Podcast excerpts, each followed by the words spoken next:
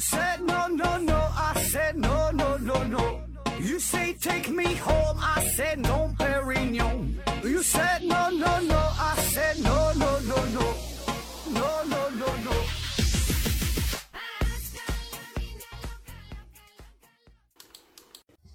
拼命探索，不计后果。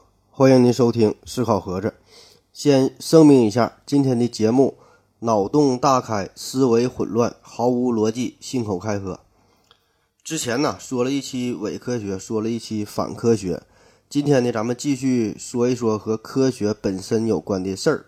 那我们说点啥呢？叫有时科学徒有虚名。我们说说科学的局限性。那在正式开始节目之前，说一个事儿哈，那个有一些朋友啊，那个给我留言说我的这个节目也不算科普啊，这个节目的内容是漏洞百出，知识性也不够严谨，说话呢也是说不清楚，就总感觉这个嘴里边啊放了一双袜子。嗯，而且绝大多数的内容啊都是从网上抄来的，这号称是思考盒子，也没啥自己真正思考的东西，都是人家讲过的东西了。那对于这种观点呢，我只想回答六个字儿，就是你说的太对了。嗯，所以呢，你可以把我这个当成一档娱乐节目。那如果听了觉得也不搞笑的话，那可以把我这个当成一档催眠节目。呃，有很多听友的这个失眠呢，都是呃听了我这个节目之后就治好了。现在也是有好几家卖床垫子的、卖枕头的公司要找我做代言。那如果听了之后也是毫无睡意。那我就想问问了，那既然你觉得我这节目没有任何价值，也不催眠，也不搞笑，那到底是什么精神在支持着你这个一期又一期的继续收听下去呢？然后还能给我留言，还不断的批评着我，激励着我，鞭策着我，难道这就是真爱吗？那好了，下面正式开始节目了，咱说说科学的局限性。那对了哈，这几天呢我感冒了，你尽量把这个声音调小点儿，免得我这个感冒的病毒啊再再给你传染了。那咱为啥要说科学的局限性呢？你看，本来现在科普工作做的就是十分不到位，那我在这儿再说这个它的局限性，这会不会有点雪上加霜、火上浇油呢？我觉得吧，很多事儿就是我们都喜欢一哄而上，就是跟风凑热闹。那很多时候呢，就会把一个人、一件事儿啊，就是过誉。过度的赞美他，甚至呢会捧杀。那就像前几年很火的这特斯拉呀，这个人儿，感觉呢就是从一个默默无闻的工程师，突然之间就一举成名哈，成为了可以比肩爱迪生、秒杀爱因斯坦的这样的一个大神。那确实，这个一个特斯拉等于一万个高斯，但毕竟这是一个物理学的单位，这咱啥事儿也不能都当真呐。那对于科学呀，也是如此。咱一说到科学呀，咱经常宣传科学哈，提到科学这个事儿，就是就感觉它老厉害老厉害了，就怎么怎么好，别的学科都是粑粑。我们平时也经常说哈，这个事儿不科学，就是说想形容一件事儿不靠谱是错的。那多数情况下吧，这么说确实是对啊，可以这么说。但是呢，这个科学并不完全就等价于正确，科学呢也不是真理。以前也不是，现在也不是，将来也不是。这个科学呢，只是在不停地否定着自己，不停地上升，希望能够达到关于宇宙的一个终极描述。那就像是曾经的四元素学说、地心说，哈，这些呢都是曾经的科学。那只是说，用我们现在的眼光看来，他们呢有点过时了。可是想一想，五百年之后，就是当今我们现在最前沿的科学，也会成为这帮孙子们的笑谈。还有一种误解啊，就是说。呃，以为这个科学技术能够解决一切问题，这个呢，主要是科学，特别是近代科学，给我们带来了太多太多的福祉。我们现在是赶上九天揽月，赶下五洋捉鳖，生活中的方方面面都有了极大的改善。我们也越来越相信那句话哈，叫“只有想不到，没有做不到”。这个科学呀，满足了人类无限的欲望。那有钱人。他们的生活就是可以在这个物质层面上以一种完全超乎你想象的方式在放纵着自己，这些呢都是科学带来的，这呢就会让我们产生一种错觉，就是让我们误以为这个科学是无所不能。其实科学呀远没有我们想象中的那么强大，它并不是你想象的如此完美，有的时候它也会辨不清真伪。所以我总结整理了与科学局限性有关的呃一些内容吧。那这里边以下的内容有可能。呃，有一些交叉重合的地方，反正你就凑合听吧，咱就分别说一说。呃，分这么几个方面。第一大方面呢是人类探索手段的局限性，这个海森堡说过这么一句话，他说呀，我们观察到的不是自然本身，而是自然因为我们的提问方式而暴露出来的部分。就是我们无论用多么客观的方式去认知宇宙、去探索大自然，你能得到的这个答案总是基于你的手段。就我们看到的不是宇宙本身，都是经过现代设备加工过的它的面貌。就像是一位盲人呐，他可以闻到花的香味儿，但是呢，他无法看到这个花的五颜六色。我们能看到颜色，那是依赖于我们的眼睛。那超出我们这个五官的这个感受的这个属性啊，那我们凭借着自己的身体就无法认知到了。这个时候呢，就需要这个超声波探测器啊，需要这个红外线扫描仪啊，需要这些东西了。那如果再超出了这些辅助设备的范围，那我们只能是个睁眼瞎。那就像是什么暗物质、暗能量啊，那这些玩意到底是啥，我也不知道。很多科学家呢都是相信他们是存在的，但是就是无法真正的探测到哈。那我想啊，这就是咱们的这个打开方式不对了，我们还没有制造出可以触及到呃这些东西的这个工具和设备。而有一个更不幸的消息，就是我们永远也不知道这个宇宙啊到底有多少重的属性，就是你永远也无法自信满满的宣称认知了整个宇宙。就是你看着一个苹果，它是红色的，是圆的，摸起来呢是硬的，吃一口是甜的。那有一种外星人，他用他特殊的这个感受的器官呢，就是察觉这个苹果的时候，他就说这个苹果啊有有一种叮叮叮的感觉。但是你咱们人类没有这个器官呢，你也研究不出这种设备，所以你永远也不知道这个苹果叮叮叮到底是一种什么感觉。虽然这个每一个简单的苹果它就有这种属性的存在，其实也不用说的那么遥远嘛，这咱就说点眼巴前的事儿。许多属性在这个宏观尺度上啊，我们很容易理解，但是呢，在这个宇观尺度，在微观尺度上，它就完全变成了另外一副模样。在这个极小、极快、极遥远的尺度上，我们呢也是无法进入到这些领域，这呢也是这个科学的困境。想一想，这个光学显微镜啊，它的发明也不过是。最近这个三四百年的历史，太空望远镜啊，什么大型什么对撞机哈，这些东西都是几十年的历史。这些高科技产物的出现，让我们打开了科学的另一扇大门，可以看到前人无法看到的景象。可是，这个终究呢还是有极限的，就是在这个现在哈这个可观察、可观测的宇宙之外，在这个普朗克这个时间的尺度之内哈，这些地方都是一个科学的禁区，我们呢还是没有答案。关于这个工具的测量，还有这么一句话，就是任何测量都会改变事物本身。就比如说，你想测量这一杯水的温度，那你就得把这个温度计放水里边。那这个时候，这个温度计呢就已经打破了这杯水原来的状态，温度呢它就不准了。在这个宏观世界中，那这点变化呀，可能是对于咱来说是微不足道的，但是呢，对于这个微观世界的这个探索哈，那么这个事儿这个影响那就是十分明显了。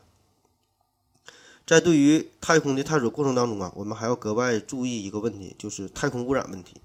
呃，这和我们平时认为的那种太空垃圾还不太一样。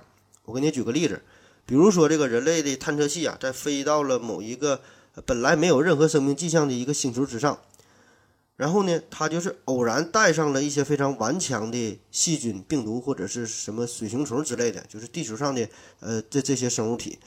那么过了一阵儿。第二批的这个飞行器呀，到达的到达这个星球的时候，就发现了这些玩意。那么这个事儿咋解释呢？这个是到底是土著居民呢，还是这个外星来客呢？那咱就不知道了。所以说，其实啊，我们无时无刻都不在改造着自然世界，只是有些时候我们是主动的，我们是知道的；有些时候呢，我们是无意识的，我们是不知道的。所以，我们认知的这个世界呀，显然呢，已经不是它这个原来的面貌了。第二个大的方面是这个科学研究方法的局限性。咱们经常说一个词儿啊，叫研究和分析，就说这事儿得好好研究研究，好好分析分析。还有说这个深入的研究、专心的研究、理性的分析、客观的分析。那你一听这些词儿呢，都是好词儿，但是这些词儿哈，恰恰就是暴露了科学的另外一个弊端。咱看看这个研究是啥意思？研究这个研呐，研的本意就是这磨呀，叫研磨，就是。呃，磨成细小的颗粒儿啊，这个意思。那灸呢？灸上面是个洞穴的穴，下面是呃九哈，一二三四五六七八九的九。这九是最大的数了。那个这个穴和九放在一起，那就代表着洞穴的终点，就找到了最后一个洞穴嘛。那分析是啥意思呢？分的就是分开、分离、拆分、分割吧。那析呢？析这就是木头的木加上一斤二斤二一斤二斤的这个斤字哈。这个斤字。本意呢也是类似于斧头的，是一种工具。所以呢，这个析的意思呢，就是把这个树啊就给就给砍了。那研究和分析呢，其实这个意思都是一样，就是把这一个大的问题呢拆分下去，给它细分哈，变成小的问题。回顾我们这个人类科学的历史啊，这个分割的这个动作，绝对是占据了人类思辨活动的一个很大的一部分。从这个呃阿基里斯追乌龟到这个纳米技术，从这个日取其半万事不竭到这个微积分的创立，从这个细胞到分子，从原子到夸克，从半衰期只有几纳秒的这个元素到这个普朗克时间的探索，哈，这都是一种试图无限分解的过程。我们就是总想剖析物体内部的样子，可是有一个问题，就是关于整体和局部的关系。那很多时候，这个整体的属性啊。并不是等于局部的这个性质一种单纯的叠加，就比如说这个水，那这水在宏观尺度上给我们的感觉呢，它是湿润的，是可以流动的。可是呢，当我们研究单个水分子的时候，却丝毫没有这种感觉，它就是一个氧原子加两个加两个氢原子。所以，当我们以一种方式发现某事物一个新的属性的时候，必然的也要忽略掉它的一些属性。那我们到底如何既能把控全局又？把控全局又能掌控细节呢？除了把这个所有事物都无限分割下去这一种操作方式之外，我们还有什么更好的认知世界的方式呢？这些呢都是我们值得去思索的。有一天，你看到女神呐，刚从澡堂子出来，哈，刚洗完澡，披个浴巾。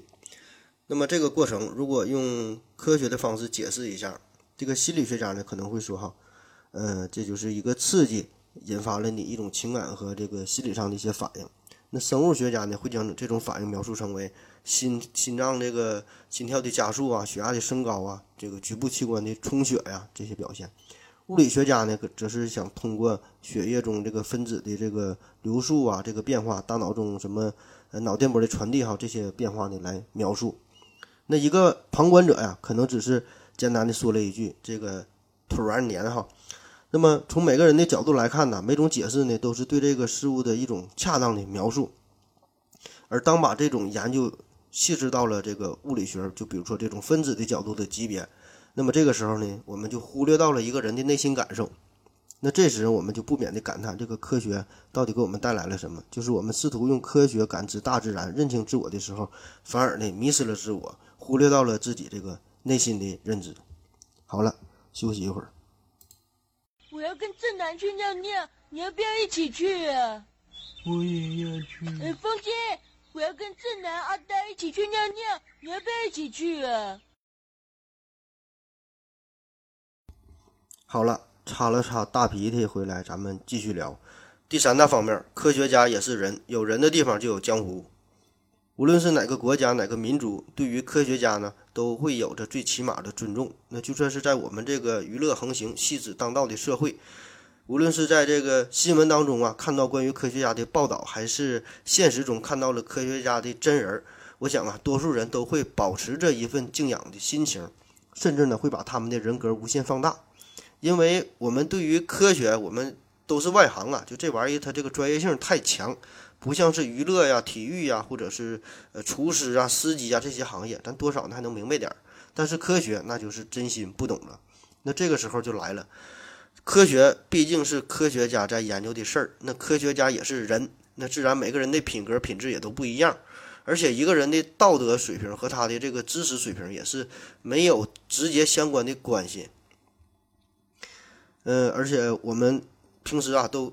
通常习惯于把这个科学家呢默认成一个高尚的人，一个纯粹的人，一个脱离了低级趣味的人，就以为他们都愿意奉献自己的一生。其实呢，根本他不是这么一个回事儿。每个行业他他都有好人，都有坏人。这个有禽兽的教师，也有这个黑心的医生。那我们在讲这个科普圈的大骗子系列里边，也是介绍了不少科学界的败类。而且，就算一个人他不是特别坏，但是呢，他也有七情六欲，他也得养家糊口，他也得生存，必然也会被一些利益所左右。那就比如说我吧，虽然之前有人要出两个亿，就要收买我嘛，就只要我不说话，马上就给我两个亿，那我是没答应。但是哈，那如果他要开价开到五个亿、十个亿呢？我想我多少也会动一点小心思。所以，这个哪个科学家他又能拍着胸脯就敢这个？大声的这个宣布保证哈，愿意把自己的一生无私的奉献给科科学事业呢？我想几乎没有几个人能够做到。而另一方面，这个科学也是整个社会的科学，它不可能独立于其他学科之外，必然要与其他学科哈、其他的方方面面联系在一起、纠结在一起。科学它是属于社会意识形态的一种，它呢是属于这种上层建筑，所以这就必然要依附于下层的这个经济基础。那所谓的科学共同体，他们是否能走在一直走在这个康庄大道之上呢？那谁能给这科学纠偏呢？特别是，呃，在种种的这个政治压力之下，在这个巨大的经济利益之下，在巨大的文化冲击之下，在这个巨大的民族感情作用之下，那这科学会不会跑偏呢？会不会有所屈服呢？会不会被人利用呢？这些呢，都是我们要深深所思考的。而且，当这个科学真正跑偏的时候，咱普通老百姓，第一你很难发现，第二就算你意识到了这个问题的存在，你也很难去插手。那别说是插手了，你插嘴你都插不上。只能做一名这个无知的看客，偶尔起起哄叫叫好了。就算是有几个这个人人志士敢于提出质疑和抨击，可是这点微光啊，瞬间就被淹没在无情的黑暗的浪潮之中。第四大方面，科学的目的性。科学的目的性是什么？有人可能回答说是追求真理，有人说是探索自然的无穷奥秘，有人说是发现宇宙的终极规律。反正都是一些高逼格的说法呗，都是好词儿。但是那是过去了。现在不一样了，这个科学早就不再那么天真、那么单纯了。有一句话叫“知识就是力量”，这呢是弗朗西斯·培根说的。这个培根呢，他所处的那个年代正好是近代科学的开端。显然，这个培根先生已经深深地感受到了科学的巨大的威力，就是掌握了知识，便掌握了无穷的力量。你看哈，这个话细分析起来，这就已经和最原始的科学的态度有了区别。此时，人们呢再也无法像曾经的亚里士多德、阿基米德、欧几里得这几个德字辈的老前辈那样，就保持着那份单纯的态度，抬头仰望星空，低头脚踏实地，不忘初心，认知世界。所以哈，无论是这种什么齐家治国平天下的想法啊，无论是长生不老的想法啊，那特别是到了近现代，这个科学更是成为了资本无限扩张、满足人类欲望的一种工具。就已经带有了强烈的目的性。这个科学的目的，哈，就是已经变成了对于民众的控制、对于事物的控制、对于国家的控制，乃至对于地球、对于整个宇宙的控制。那是对于这种控制的、对这种能力的一种追求了。这科学的方向也是常常与人类高涨的欲望、对这种权力的渴望、对生活的迷恋紧紧的呃连在了一起。那科学活动中的这种动力，哈，常常也是掺杂着人类的贪嗔痴。这种对于实用性的高度的追求，显然已经是背离了科学原来的初衷。嗯，这个说的有点过了，感觉哈，这事儿呢也也没也没有说的说的这么恐怖。这个很多时候这种目的性哈，这也是很复杂的，也并不是单纯就是一种目的。咱就比如说这个 NASA 吧，NASA 向太空也发射了众多的探测器，这个欧洲这个大型强子对撞机哈，这些东西，你看他们一方面必然是为了强国呀。就是把把自己这个国家建设的更加富强伟大呗。那同时呢，他们也是想探测宇宙哈，也是这个探索宇宙的奥秘，这呢也也算是不忘初心吧。反正我是真心挺挺佩服，也挺羡慕，就是古希腊那个时候的大神那种生活方式，就天天吃饱了晒晒太阳，思考一下人生，画画圈，解解方程，然后和朋友聊聊自己的想法，吹吹牛逼哈，也挺好的。想想哈，这几千年过去了。看似现在灯红酒绿、嘴这个纸醉金迷的生活，其实无非就是多制造了一些行尸走肉、酒囊饭袋而已。科技带来的这种物质的极大满足，很容易就让我们迷失了自我，就沉睡其中哈，反倒是没有时间去做一些简单的思考了。第五大方面，非科学问题。那如果你听了前两期节目的话，那这个问题就很好理解了。就凡是与人的情感、意识相关联的一些问题，什么呃道德伦理啊、价值的判断呐、社会取向啊、个人态度等等这些问题哈，都是无法用科学加以解决的。就是说这些问题本身就已经超出了科学能力的范围。就是比如说这个是否可以呃堕胎呀？到底是多档制好还是一档制好啊？这个张大千的画是漂亮还是毕加索的画好看呢？那再比如你这个不可救药的喜欢上了一个姑娘，那人家就是不喜欢你，你咋办呢？哈，你得了抑郁症，那你得了抑郁症，那通过科学的手段可以用药物来治疗来缓解呀，甚至当这个技术足够发达的时候，可以控制你的大脑，给你插上一根电极哈，你就不喜欢这个女孩了。但是实际上哈，这些呢并没有呃解决这个这个真正的问题本身。纽约报纸上有这么一句话，他说：“我们已经把人类，我们已经可以把人类送上月球，但无法让人从车门口向车中间挪动一步。”嗯，第六大方面，超级复杂的问题，这就是有一些属于科学范畴以内的问题，但是这些问题太过复杂。呃，科学目前还无法解决，比如说宇宙的起源呐、生命的起源呐、意识的起源呐、时间的本质啊，呃，这些还算是咱们普通老百姓能够想得到、相对能够看得懂的。还有一些更为复杂的，这个什么混沌现象啊、湍流现象啊，呃，还有一些呢是原本属于哲学领域的问题。那随着科学的发展呢，科学家也是在试图从科学的角度加以解释。那这些复杂的问题呢，暂时还没有一个标准的答案。还有一些就是比较神奇灵异的事件，什么灵魂转世哈，生命中的一些奇迹哈，等等这些现象，呃，这些呢也是没法给出一个科学的解释。嗯，但是这些东西，呃，只是咱现在的一个认知手段方法不够吧？那也许未来某一天哈，咱们就可能有了一个新的突破。那就比如说这个转世这个事儿，首先这个事儿，呃，有没有哈？这个咱也是没法从科学上加以定论，但是。我想哈，我猜测，那比如说这未来咱就发现了这个单个质子，单个质子就可以携带人类的记忆呢。所以这个人死了，这质子是不灭的。那在一个全新孕育的生命当中，这个质子呢就携带了记忆，然后呢就可以选择性的释放出来，就让你产生了轮回的感觉哈。这事儿咱以后可以慢慢研究呗，或者是其他的什么什么平行宇宙学说哈，一些什么高深的理论。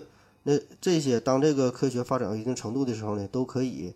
呃，对这些看似神奇的问题呢，加这个入手哈，把这些呢详细的研究研究。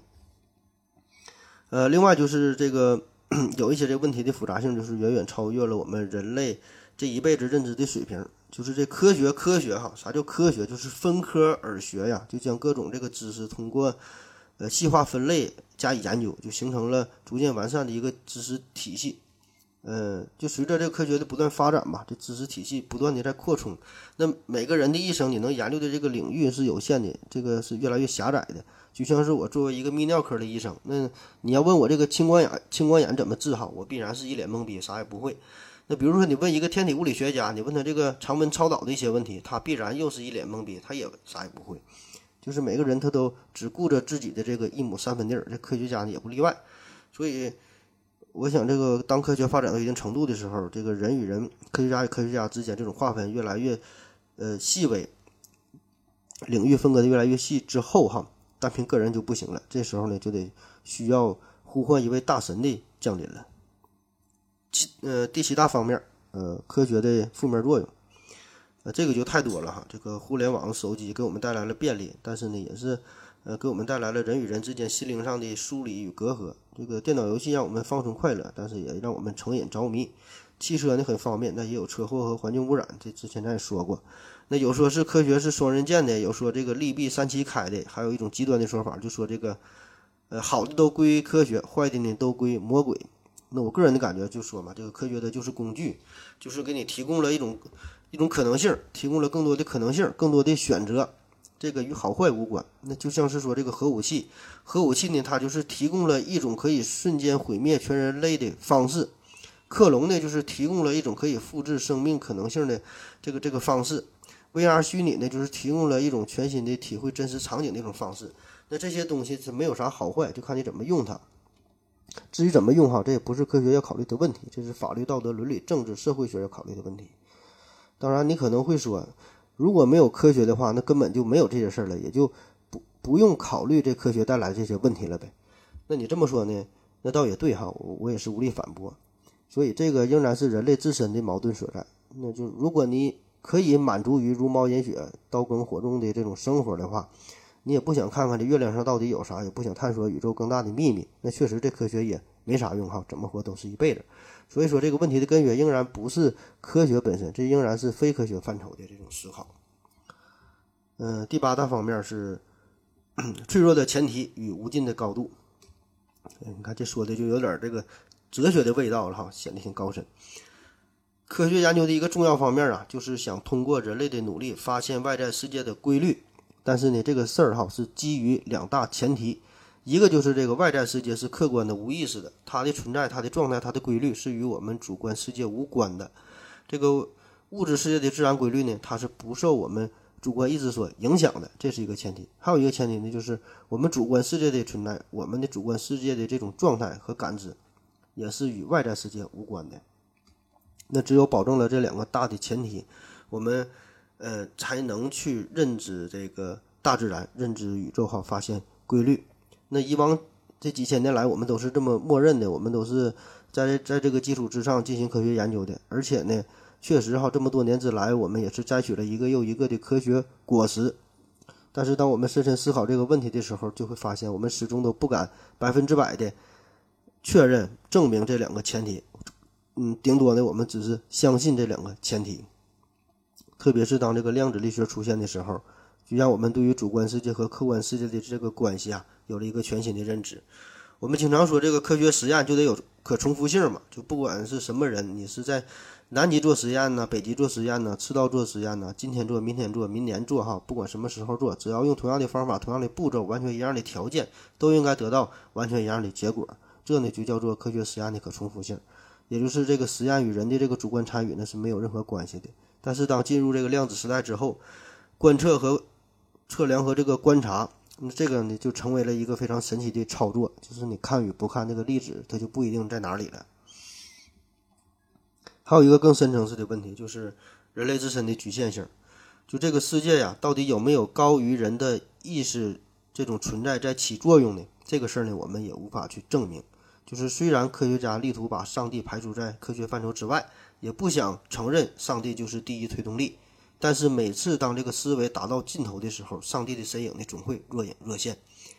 而另一方面，我们花了那么大的力气去探索外星人、寻找外星文明，那如果真的有一种文明已经达到了卡尔达肖夫二级甚至是三级的水平，那么在我们的眼中，那这些外星人其实不就和上帝一样了吗？只是叫法不同罢了。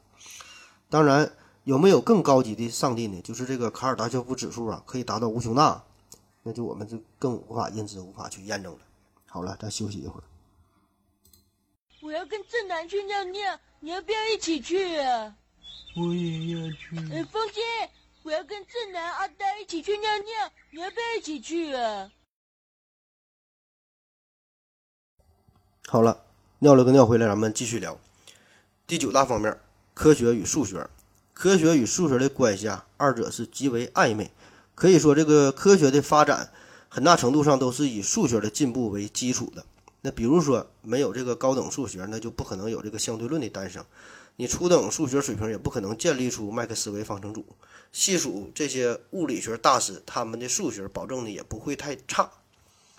拉马努金，那这个人呢，咱们之前都介绍过，他的一生呢特别的奇葩。经常就是一觉醒来呀，就做梦的功夫就能写出一大堆各种公式。他临死之前呢，留下了一个公式。当时呢，人们也不知道这公式到底是啥意思，到底有啥用。那过了很久之后哈，人们居然惊奇的发现这个公式啊，可以用在黑洞的研究上。那这个事儿既给我们带来了很大的震惊，也给我们带来了很多的反思。因为有有太多太多的科学上的谜题都要依托于数学的进步才能去解答。可是这个数学哈，数学自己本身它都是自身难保。从这个三次数学危机到这个哥德尔不完备定理，那还有各种数不尽的数学谜题。而这个数学的终点又是什么呢？是数学是否愿意一直作为科学的左膀右臂，帮助人类认知宇宙呢？数学的不完备性以及这个数学的瓶颈是否也会制约着科学的发展呢？这些呢，都给我们带来了一丝隐忧。在数学上，我们有一些基本的默认的公设。嗯，也叫也叫公理哈，就这些东西无需证明，你也没法证明。比如说这个欧几里得的几何原本，他一上来这个欧几里得就劈头盖脸的给出了二十三个定义和这五个公设，呃，也就是咱上学时候学的这些公理，就从这些公理出发，然后呢就可以推导出许多的定理，这样呢就构成了这个数学的这个呃后续的这些结构。那科学家们就相信，任何这个公理系统中的这个命题呀，最终都能够被证明是正确的或者是错误的。就是说呢，最终能有一个判定，有个结果。但是这个两千多年前，这个数学家、科学家的这种信念哈，最后发现也是错的。就是上世纪三十年代，数学家哥德尔就证明了，在任何数学公理体系当中都存在着一些数学命题，无法被判断是正确的还是错误的。所以这个事儿呢，就是泼了数学家一头的冷水，同时呢，也是泼了科学家一头的冷水。还有一个事儿，就我们讨论一些问题的时候啊，经常提到一个词儿，叫做奥卡姆剃刀，叫如无必要，勿争实体，有点类似于咱们的这个不要画蛇添足。那这个说法呢，其实也没有什么科学道理可言，更多的呢，只是我们愿意相信罢了。就是我们经常用这个标准呢，去构建一些物理学的模型，去试图还原一些黑箱系统，但是呢，这个就是并无法保证这个客观性和真实性。而且现在呢，也已经有很多很多的证据表明，哈，就比如说在这个生物学范畴，这个思路呢，它就是不太适用的。第十一方面，归纳与演绎。归纳与演绎，这是人类认知世界、总结规律特别特别重要的两种方式。那啥叫归纳？归纳呢，就是从个别到一般的一个推理的过程。就是你逮住一只天鹅，一看是白色的，又逮了一只天鹅，一看还是白色的，逮了一百只天鹅都是白色的，最后你得出了结论：世界上所有的天鹅都是白色的。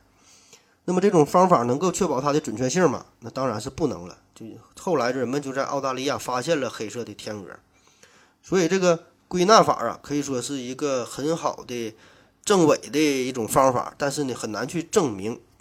就比如说这个哥德巴赫猜想，你可以举出成千上万个例子，去挨个挨个的去试去验证，它结果都是成立的。但是呢，你不能证明这个这个猜想它就成立。而另一方面呢，你你只需要找出一个反例，那就能否定这个猜想，就是推翻的，说它不成立。这就是这个归纳法。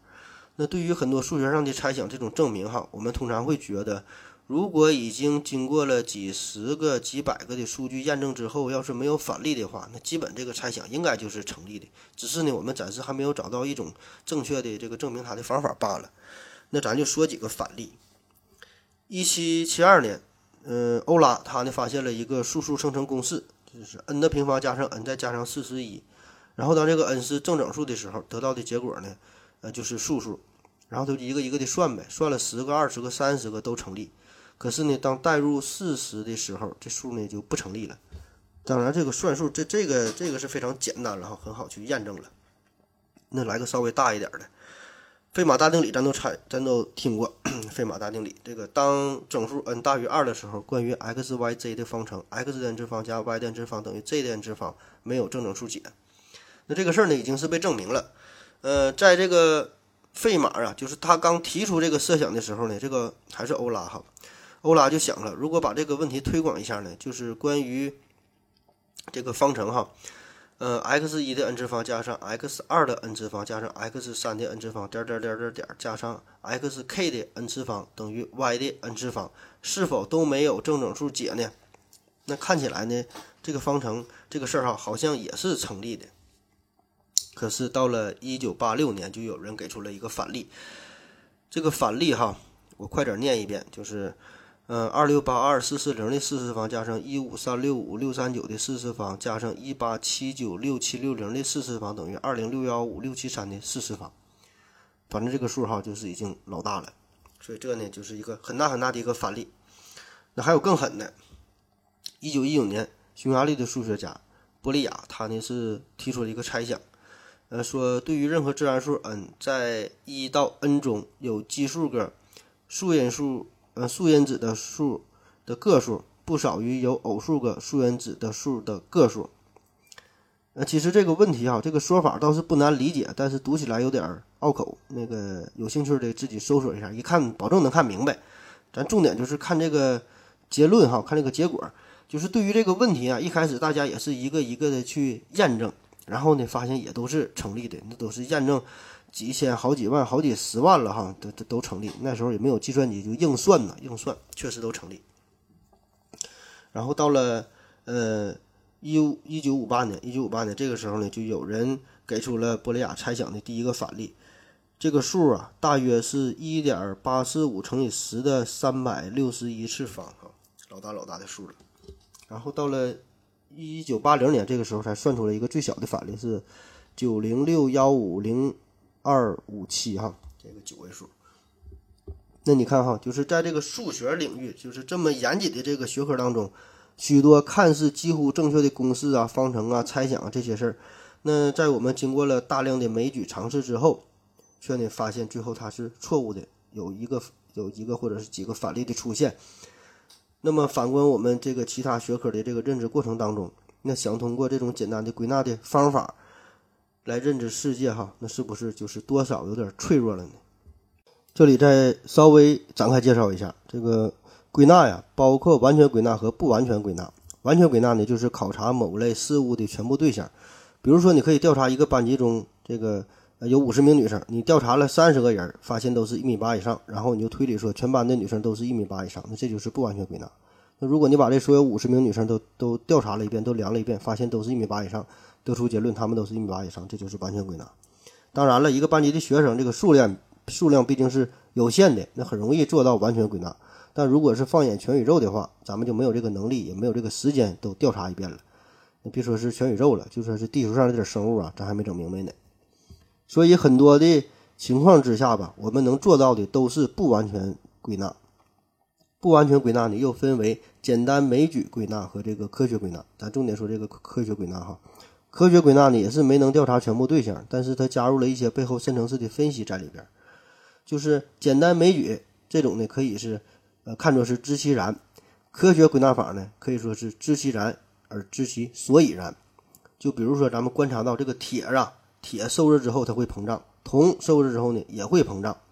然后呢，还发现了这个背后的原因，那是因为受热之后，这个金属内部哈，它的这个原子啊，这种凝聚力呢会减弱，由此呢就推出了所有金属受热之后都会膨胀的这个结论。那么这个时候，这个就是科学呃归纳推理的这个过程了。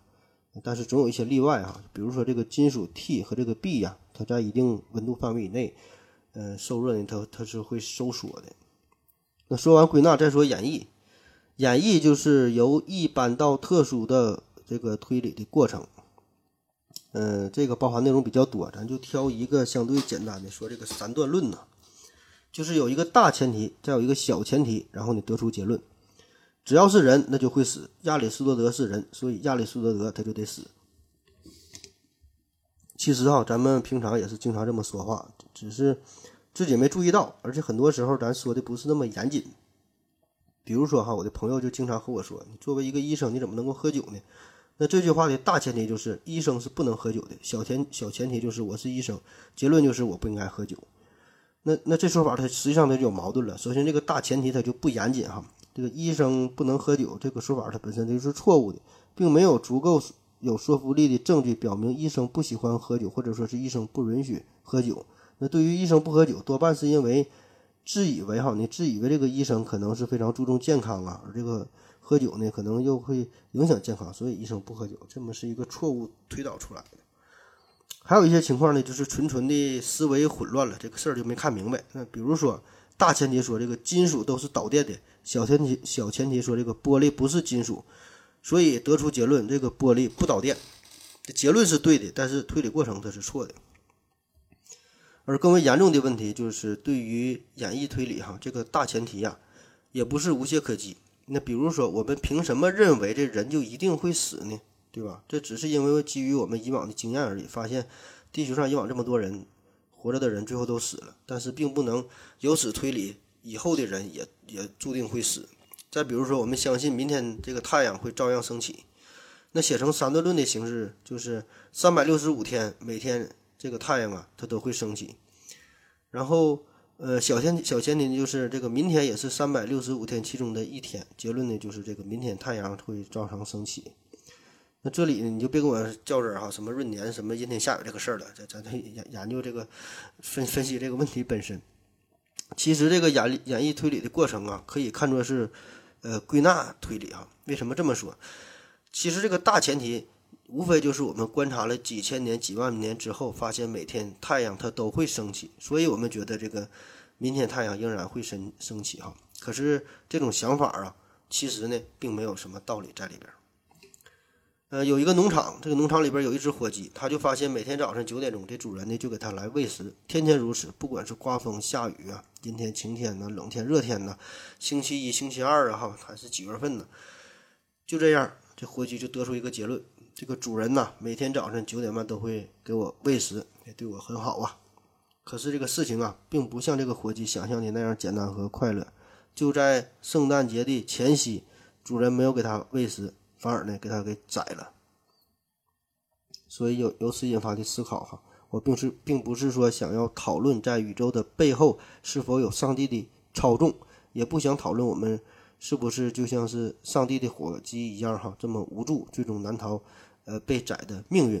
我只是说哈，我们有什么理由认为既往的经验在未来同样也会奏效呢？嗯，下一个下一个大的话题叫科学玩过界。我们总说这个科学是工具嘛，我刚才也是这么说的哈，说这科学是工具，重要的是看这个使用工具的人。那以往呢，确实是这样的。可是现在哈，现在我们已经开始隐约的感到，随着科学的发展呐，人工智能的进化，当这个一个工具具有了自己独立的思维，它能思考的时候，那么这个科学会不会有一天失控呢？可以说哈，每一次这个科学它的进步，都会挑战着人类的道德与伦理的问题。那比如说这个克隆文克隆人这个事儿哈，可是这个人工智能这个事儿要远远严重于以往任何的事儿。因为这是一种失控啊！这种失控不是说你通过政治、通过法律、通过一些什么强制手段就能够控制得了的。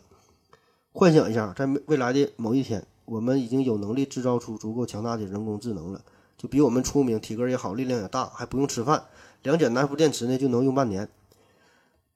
这呢，就是已经不再是说简单就把我们这个代替了，让我们失业下岗的问题了。就是这些人工智能方方面面都可以完全取代于我们了，他们呢也更适合进行星际旅行，可以去探索宇宙的深深部哈。那么潜台潜台词就是我们已经是多余的生物了，已经没有必要在这个地球上生存了。那么当我们有足够的这个技术的时候，我们真的愿意去制造出这种高级的人工智能吗？就让他们代替我们人类，嗯，统领这颗蓝色的星球吗？那？另一方面，哈，可是如果我们不让他们取代我们的话，我们的这个科技永远呢就会停滞于此。那那个时候，我们到底应该何去何从呢？到底是把这个手中的接力棒交给这些人工智能毁灭了自己，还是说呢，就是禁锢于科技的这个水平停滞不前呢？